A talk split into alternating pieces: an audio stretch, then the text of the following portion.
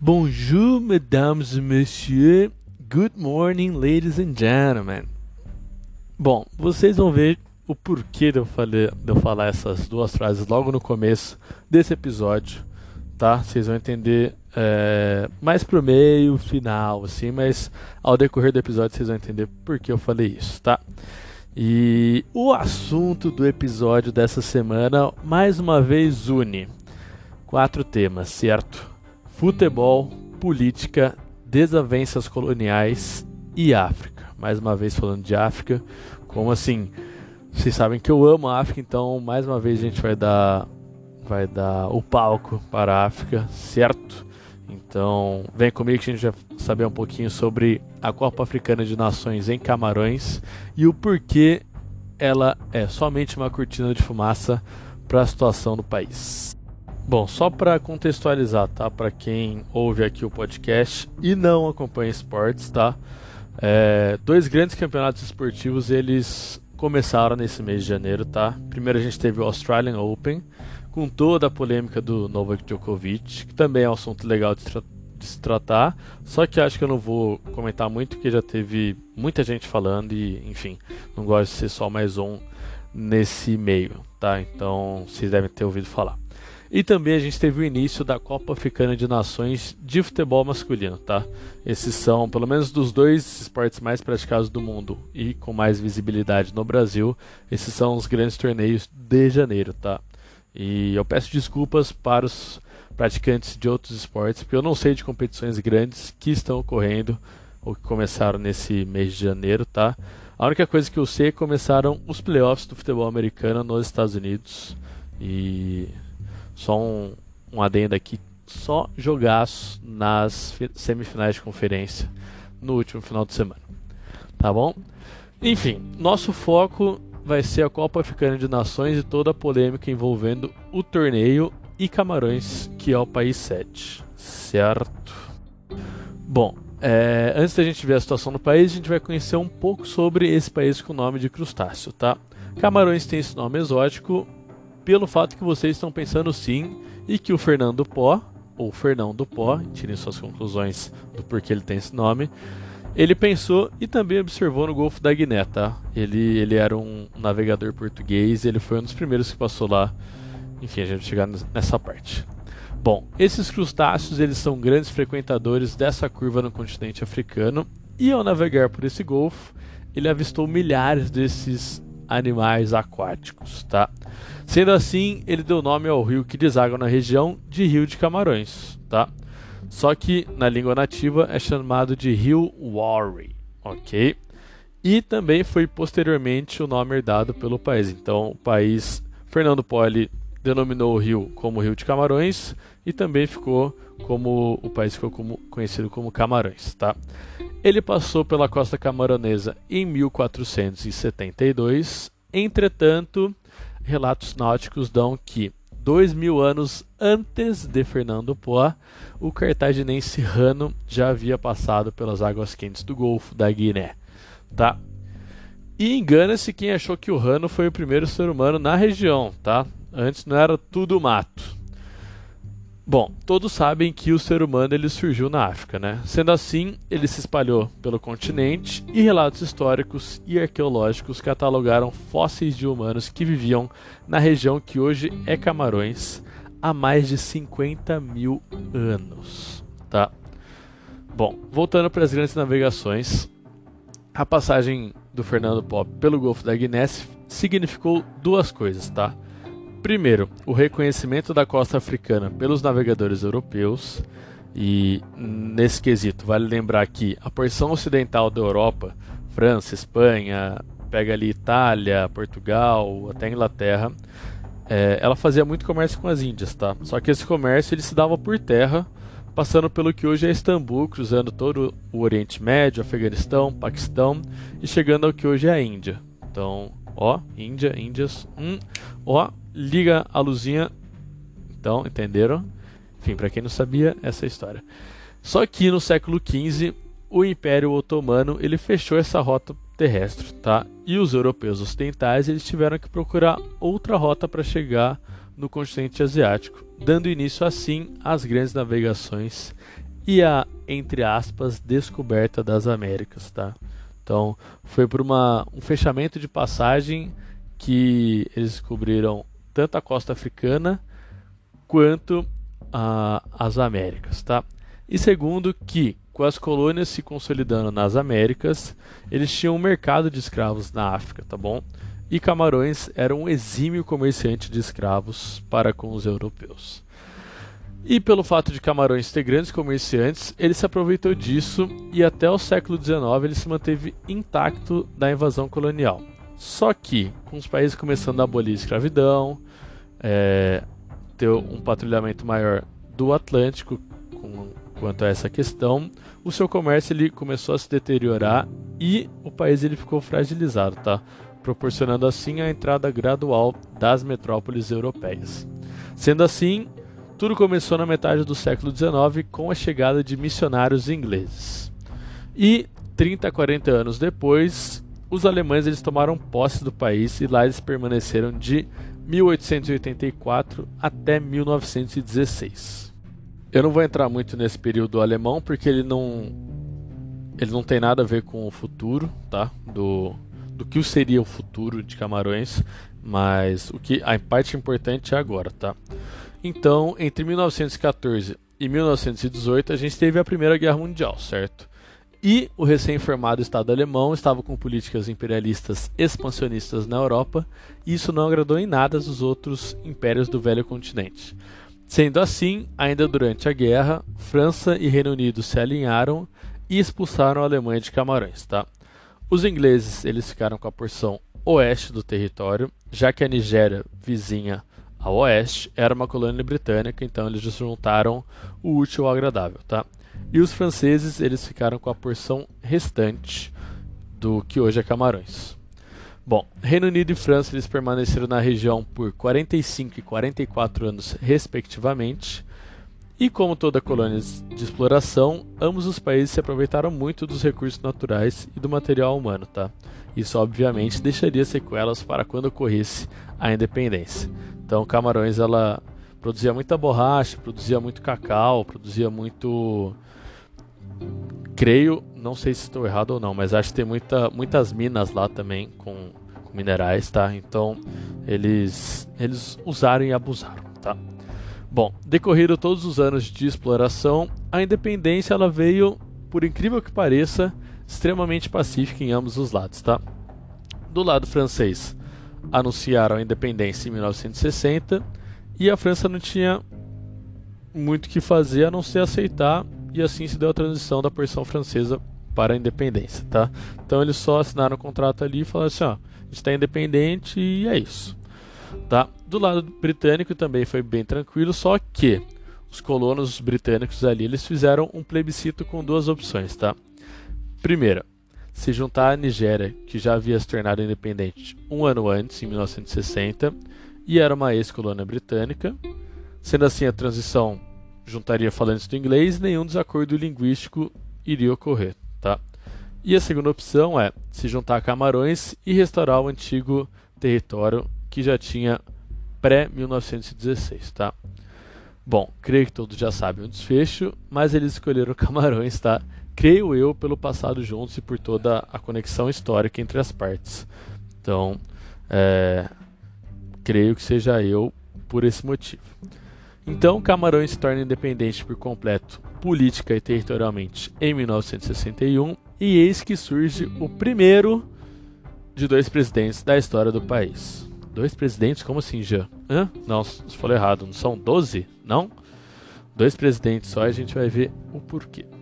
Bom, em 1960, a parte francofônica de Camarões, que é a parte francesa, tá? Eu vou usar muito esse termo francofônica, é, elegeu Amadou Aidijo. Creio que seja assim que fale o nome dele, tá? Não tenho certeza. Como seu novo presidente, e lá ele permaneceu até 1982. O Adijo, ele centralizou o poder, ele se mostrou autoritário e fez do país unipartidário, tá? Então, o partido União Camaronesa era o único no país. E por mais que ele tenha sido autoritário, o governo do Adígio ele fez com que Camarões prosperasse, tá? Ele implantou uma política de desenvolvimento nacional, ele alinhou todos os recursos financeiros para a criação de uma industrialização seletiva, uma diversificação da produção rural, desenvolvimento agrário, cooperativas rurais e expansão educacional. Tá?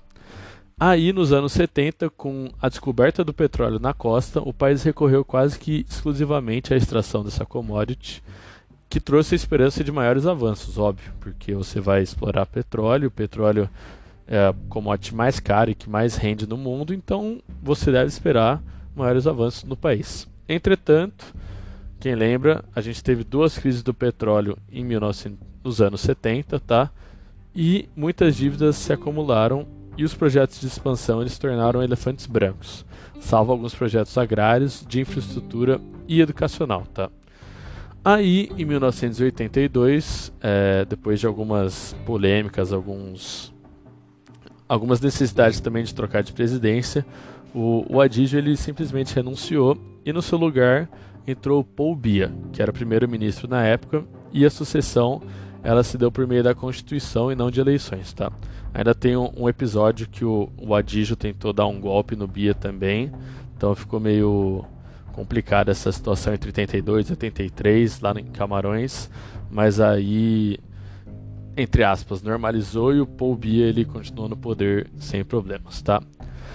Bom, nos anos 1980, Camarões ele passou por poucas e boas financeira e politicamente, tá? É, as empresas privadas elas começaram a cuidar do futuro do país, também empréstimos do FMI foram acionados para tentar reverter a situação caótica e pouca coisa mudou porque o país ele viu uma crescente pressão interna e externa, tá? É, para tentar reverter a situação que estava. O Paul Biya ele ganhou duas eleições em 1984 e 88 e as tensões elas realmente cresceram depois dessas sucessivas reeleições do Paul Biya, tá? E o surgimento também de frentes preocupantes para o governo. Por quê? Pedidos de democratização do país, já Camarões ainda era unipartidário, tá? Só mudou de União Camaronesa, que era do Adígio, para o Movimento Democrático Popular Camaronês, que virou o partido do Paul Biya, tá? Que de democrático não tinha nada, porque ele era um partidário e era autoritário também, tá? É, a segunda foi o crescimento de descontentamento da porção britânica de Camarões, certo? E esse descontentamento ele se estende até hoje e é um dos motivos dessa Copa Africana ser uma cortina de fumaça, tá? Bom, a crise ela continuou no país nos anos 90, nos anos 2000 e nos anos 2010. Eleições fraudadas eram e ainda são recorrentes no país, já que o Paul Biya ele sempre ganha com uma maioria esmagadora de votos e ele ainda está no poder. 2022 ele ainda está no poder, então são 40 anos de Paul Biya, se vocês believe it or not, tá?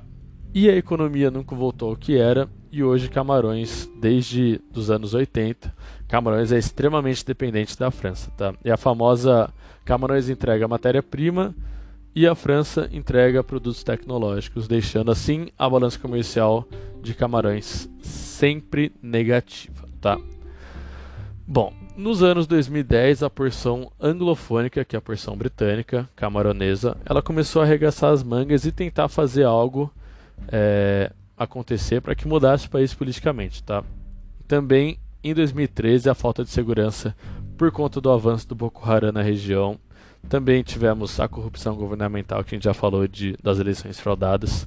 E também a desigualdade de tratamento entre as partes britânicas e francesas. Elas, essas três coisas foram alvos de protestos pacíficos e violentos, tá? Bom, ao se sentirem marginalizados, os camaroneses britânicos eles iniciaram um processo mais agressivo perante o governo. Demandas políticas e até mesmo a independência foram temas desses protestos ocorridos a partir de 2016, tá? Então tudo ah, começou a piorar a partir de 2016. A principal pedida dos manifestantes era o retorno do país ao modelo político pós-independência, tá? que parecia tratar com igualdade as partes, e não o modelo pós-Adígio, que era o modelo do Paul Biya, certo? Bom, só para a gente ter uma noção de como é dividido Camarões entre a população francofônica e anglofônica, tá? Então lá em Camarões, 80% da população é francofônica, é de origem francesa, e os outros 20% são de origem anglofônica ou britânicos, tá? Tudo bem que a Camarões ele reconhece como o francês e o inglês como as duas línguas oficiais, só que é muito desigual a quantidade de população ali em Camarões, tá? E assim, essa é a situação ideal para um tratamento de inferioridade sobre uma minoria anglofônica, tá? Então, é, já está tudo desenhado para ter esse tratamento de inferioridade, certo? Bom, voltando, ainda no ano, no ano de 2016, o governo resolveu responder essas demandas da parte britânica, mas ele não foi tão diplomático quanto ele, quanto ele devia, ele agiu violentamente, chamou o exército, foi assim, questão de pancadaria, tá? E percebendo o exagero que eles fizeram, o governo ele recuou e ele resolveu acatar com alguns pedidos para ver se as coisas acalmavam. Entretanto, esses acordos não foram suficientes e líderes separatistas apelaram para algo maior. Com isso, no dia 1 de outubro de 2017, eles anu anunciaram sua independência de Camarões, fundando assim a Ambazônia. Tá? Bom, para quem quiser saber mais sobre a Ambazônia, eles têm um site oficial que é ambagov.org, tá? Quem quiser dar uma xeretada lá, se interessar por esse movimento separatista, é diferente, tá? É, é, é diferente, vou deixar assim. Bom, é óbvio que não houve o reconhecimento desse novo estado e também não vai ocorrer em nenhum momento futuro, tá? Por parte de Camarões. Só que as tensões não simplesmente acabaram ali no final de 2017. Isso se postergou e continua até hoje, tá? E é aí que entra a parte do futebol e da Copa Africana de Nações. Bom, assim como no Brasil, o futebol em Camarões é muito conectado com o momento político do país, tá? Segundo estudos de entidades, o futebol ele fortalece o nacionalismo e a união em Camarões. E eu já consigo até ver o slogan em inglês. Eu vou falar em inglês porque eu não, eu não sei francês, tá? Mas enfim, soccer, strengthening the nationalism and the union between British and French in Cameroon. Meu Deus do céu, consigo ver esse slogan e acho que é o Abubacar, que é o, o centroavante de Camarões. Um Abubacar ali numa foto comemorando um gol. Meu Deus do céu, sou muito do, do marketing, velho. Ou seja, quando a pipoca tá estourando, coloca um futebol pro, pro povo se distrair, tá? E aqui no Brasil não é diferente. Por quê? Em 2016 tivemos o impeachment da nossa Dilma e o que teve esportivamente nesse ano, para quem acertou, são Olimpíadas no Rio, tá? E o Brasil pela primeira vez na história campeão olímpico de futebol. Ou seja, o circo estava aberto e com ingressos esgotados. Então, sim, o título olímpico brasileiro serviu para toda ou a maioria da população simplesmente esquecer do impeachment da Dilma e e assim, quem eu vou perguntar para quem viu as Olimpíadas, quem que lembra do final do impeachment da Dilma? Ninguém. Assim, foi assim, foi chocante, mas foi um acontecimento e a vida seguiu. Mas o Brasil, pela primeira vez campeão olímpico, teve gente falando até o Natal do, do campeonato. Então vocês veem a diferença, né? Bom, a chegada de uma competição de nível continental como a Copa Africana de Nações de futebol masculino faz com que uma cortina de fumaça se instale no país, tá? Bom, a sensação de marginalização por parte dos camaroneses britânicos ela ainda ocorre e a ocorrência da Copa não foi motivo para eles simplesmente pararem de lutar por suas exigências e ir assistir jogos de futebol que estavam acontecendo ali, tá? Bom, alguns dias antes do começo da competição, uma bomba explodiu na cidade de Limbe, que é uma das sedes do torneio, tá?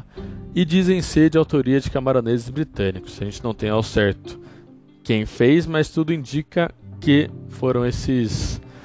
Assim, não vou generalizar porque creio que nem todos apoiem, mas é, creio que seja de autoria dos líderes separatistas da Amazônia, tá? Opinião minha, enfim, creio eu, tá? E também, se eu não me engano, na primeira fase do torneio, ainda teve outra explosão em uma das cidades sedes, próxima a um estádio que estava ocorrendo um jogo da Copa Africana, tá? Bom, sem contar ainda que na época em que as sedes de 2019 e 2021 elas foram escolhidas, o presidente da Confederação Africana de Futebol ele era camaronês, tá? E houveram acusações de outras confederações de que as eleições para a sede elas foram fraudadas, tá? Entre as outras confederações, principalmente acusações da Argélia, que era uma concorrente direta de Camarões para sediar o torneio em 2019, tá? Bom, no final, assim como no Brasil, as acusações do julgamento foram arquivadas e ninguém mais falou nisso, tá? Então, sim, é mais um arquivo. E essa caminhada de Camarões para sediar a competição foi bem montanhosa e polêmica. Por quê? O país ele teve cinco anos para se preparar, tá? A Copa Africana de Nações ela ocorre a cada dois anos, só para vocês terem uma noção. E, e, Camarões foi eleito em 2014 para sediar o torneio de 2019, então ele teve cinco anos para se preparar, tá? Só que esses cinco anos eles não foram suficientes. E em 2018, devido a problemas estruturais, a sede passou para o Egito assim do dia para a noite, tá? Só que o Egito ele não estava preparado tanto porque ele nem era concorrente direto em 2014, tá? Quando foram sediadas as sedes. Então, o certo seria passar para Argélia ou para algum outro país que tivesse condições ou que tivesse sediado o torneio em 2014 até 2017 e, e assim seria 2000, não, calma, 2015 ou 2017 e isso seria o ideal, tá? Sendo assim, em 2019 não ocorreu a Copa Africana porque o Egito não estava preparado e Camarões também não estava preparado, certo?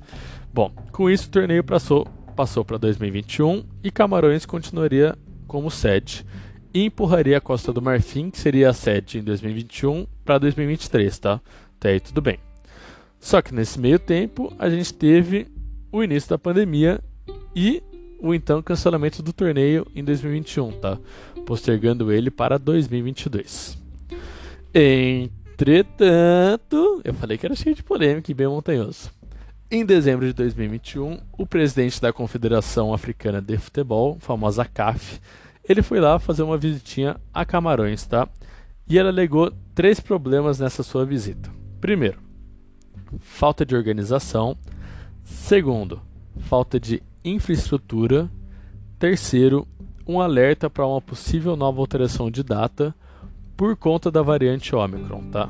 Sim, só para quem não está é, a par da situação vacinal da África, acho que não sei como está agora, mas quando eu estava estudando para fazer esse episódio, menos de 5% do continente africano estava vacinado, tá? Só para vocês terem noção. Assim, chato, chato, porque a pandemia ela vai continuar até todo mundo estar vacinado. Se todo mundo não estiver vacinado, vão surgir mais variantes e a gente vai continuar na pandemia, tá? Um leve desabafo. Enfim. Bom, é, desculpa toda a bagunça. Eu falei que era montanhoso e polêmico. É confuso mesmo. Mas enfim, tá ocorrendo em 2022 e é em Camarão, tá? O torneio não teve mais delays e ocorre como planejado agora nesse mês de janeiro de 2022. Bom, só para finalizar essa essa parte do do torneio, tá, do futebol, mais duas coisas. Bom, esteve incidentes no na Amazônia, tá? Um senador camaronês e um soldado eles foram mortos por separatistas nas ruas da região, que colocou em xeque a capacidade camaronesa de sediar o torneio, principalmente a capacidade de segurança de Camarões para seleções de torcedores, tá? Bom, a Amazônia ela fica numa região camaronesa próxima à cidade de Buea, na qual quatro seleções utilizaram como centro de hotelaria e treinamentos na primeira fase do torneio, tá? Mas, segundo um dos líderes separatistas, não tinha nada a ver com as seleções que estavam ali, mas sim foi um ataque para atrapalhar a preparação local para dois jogos em Limbe, tá? que é uma cidade próxima ali do, do de Buea também, certo? Bom, é, a outra coisa com questão futebol é que a gente está se aproximando do final do torneio, tá? Hoje foram decididos os últimos classificados para as quartas de final e creio eu, Jean, sim, sabendo de outros acontecimentos, de outros torneios, que dois momentos são chaves para que ocorram outros incidentes de grande porte, tá? É, as semifinais e a final, elas terão atratividade mundial, tá? Não só do continente, mas sei que vai ter gente do mundo inteiro assistindo, porque é futebol e futebol é o, o esporte mais assistido no mundo, tá? E a ocorrência de algo de grande porte por parte dos separatistas pode vir a ocorrer, tá?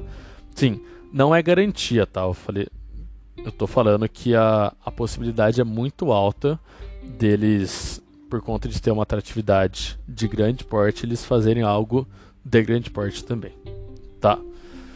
Bom, só para finalizar, finalizar esse episódio, só uma, um desabafo pessoal sobre grandes eventos, tá? Bom, quando você começa a prestar atenção no país sede e não no evento, você descobre que esses eventos de grande porte, normalmente eles possuem algo por trás que o país ele quer esconder do cenário internacional, tá? Por quê? Se ele entregar um evento perfeito, maravilhoso, vão elogiar e nem vão prestar atenção nas condições sociais ou econômicas por trás da realização, tá?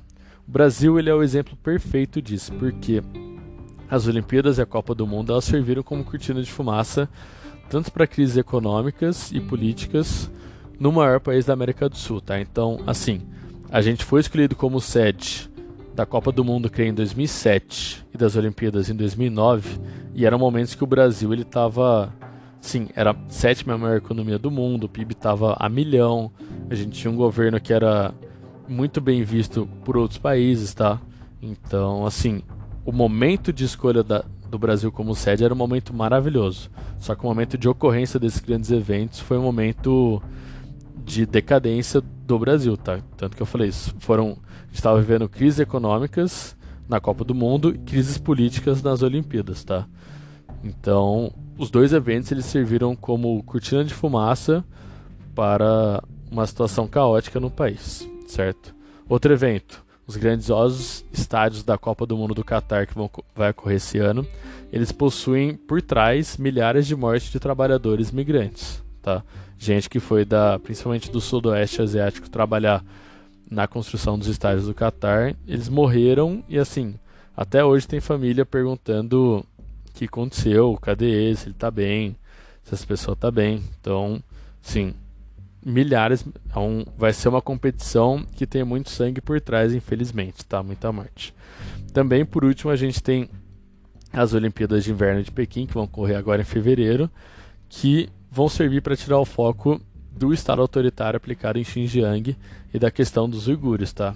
E assim, assim vai, tem muitos torneios que, que serviram como cortina de fumaça, por exemplo. Só mais um que eu tenho exemplo de cabeça aqui agora a Copa do Mundo de 1978 na Argentina, ela serviu para como cortina de fumaça para a ditadura.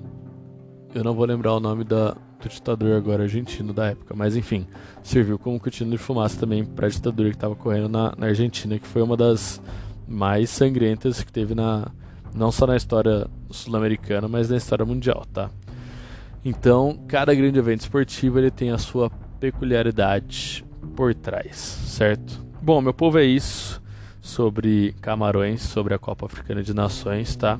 Desculpa a demora, tá muito corrido minha semana, certo? Então vou vou postar esse episódio agora, né? Então, para quem quiser já vai estar disponível e o texto eu vou postar, creio que amanhã ou sexta, tá? Para quem quiser dar uma lida também.